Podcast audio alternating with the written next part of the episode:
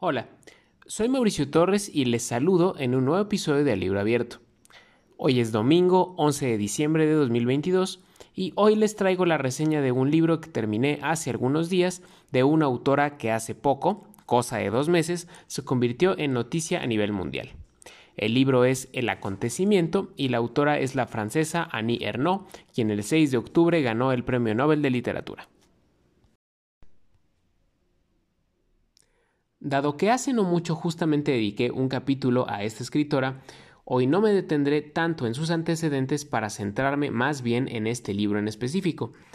Solo para dar un contexto general, Annie Ernaux es una escritora francesa de 82 años cuyas obras son conocidas por consignar algunos de los momentos más significativos de su vida son obras autobiográficas o, como las catalogan algunas otras escritoras, obras pertenecientes a la literatura del yo o a la literatura de la intimidad. Ahora sí, hablemos de el acontecimiento. ¿De qué va este libro?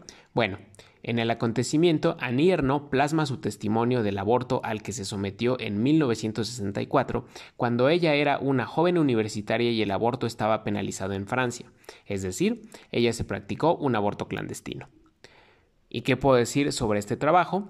Que me pareció un libro de una tremenda fuerza y vigencia, escrito con un ritmo muy ágil, con un lenguaje que no tiene miedo de hacer descripciones detalladas sobre lo que la autora protagonista vio o sintió con este procedimiento, y también un libro de una gran honestidad. Ernaud escribió este libro más de 30 años después de haberse practicado ese aborto y según sus palabras, lo hizo para saldar una deuda consigo misma, la deuda de contar lo que vivió. Al hacerlo, realiza también una protesta en contra del sistema que entonces estaba vigente en Francia e impedía a las mujeres ejercer el derecho a decidir sobre sus cuerpos. Me parece que he ahí la vigencia del libro. El relato de Ernaud hace eco del reclamo que miles o millones de mujeres que conforman la marea verde hacen en sus respectivos países.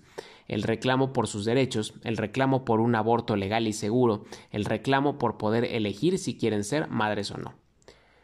Del acontecimiento me gustaron muchos fragmentos, pero para no hacer un capítulo pesado, sino en todo caso invitarles a leer el libro, solamente retomaré dos.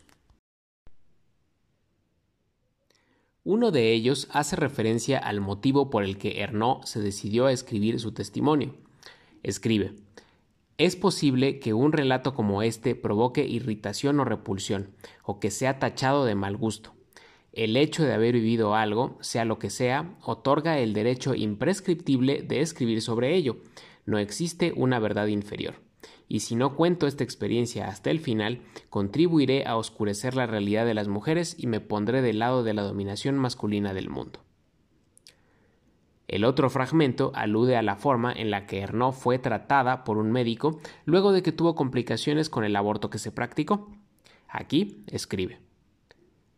Si supiera el apellido de aquel residente que estuvo de guardia durante la noche del 20 al 21 de enero de 1964 y lo recordara, Nada podría impedirme escribirlo aquí, pero pienso que se trataría de una venganza inútil e injusta, ya que su comportamiento no debía ser más que la muestra de una práctica general.